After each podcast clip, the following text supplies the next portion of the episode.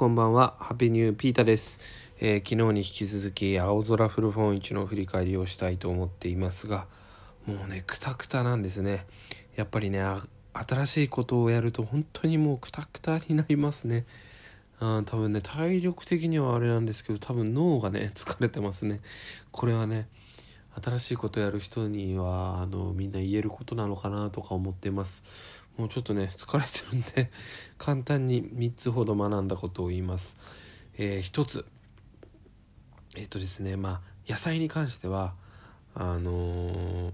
普通のスーパーとは市場が違うっていうことですね。でそれは何で思ったかっていうのはあの僕もね一生懸命ねあの野菜作ってるんですけどすごいね形の悪いねなんか足が2つあるなんかセクシー大根みたいな、えーと、と今日のトップガンにしようかなそんな感じの大根とかそれが逆に売れるんですよね。普通のスーパーに売ってるのってまっすぐな綺麗な大根とかじゃないですか。でもそうじゃなくて味があるね。そういうセクシー大根とかの方が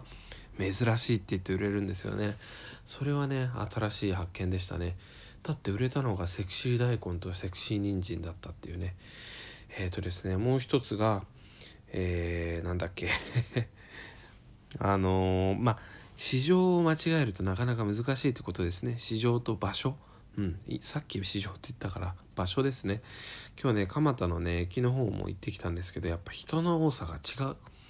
でそのハンパハス沼はすごい住宅地にあるんですけどやっぱりね住宅地に入るとねなかなか人目につきづらいしもうそういうところで差がめちゃくちゃ出てくるんですよね。だからまあ今回ねうん。たまたまねじいちゃん家がそこにあったってだけで、まあ、いかにねお店とか場所が大事か駅前にあれだけ集中するのかっていうことがね本当に実感しました。うん、まあだからね、まあ、今後どうやっていくか分かんないですけど場所っていうものは大事だなっていうことに気づきました。でもう一つなんだっけ？忘れちゃっ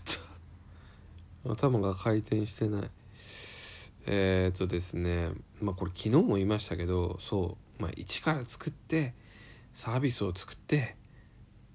あのー、他人から時間を奪うっていうのはいかに大変なことか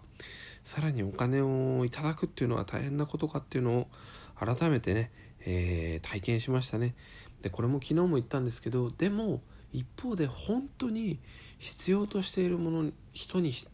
は届けばちゃんとお金も払っていただけるし時間も割いていただけるんですよね。だからその野菜のねまあ半端もの野菜というかねちょっと形の悪くなってしまった野菜味は変わんないんですよ、まあ、そういうのがばっかり売れるばっかりじゃないですけどそういうのがよく売れるっていうのはねとっても大きな学びでしたね。うんだから結局何かが売れるとかサービスを受けてもらうっていうのは他のものと何かの差があるんですよね。それが価格だったり物の形であったり人となりであったりタイミングであったりいろいろあると思うんですよね、まあ、そういうところがやっぱり全部合致して合ってくるとビジネスとかねそういうことは回ってくるんだなってことを改めて感じましたね。まあまとまりがないんですけどまあ疲れたのでこんなところにしときます。今日も自分、今日は自分を褒めたいと思います。頑張りました。皆様もお疲れ様です。Take it easy.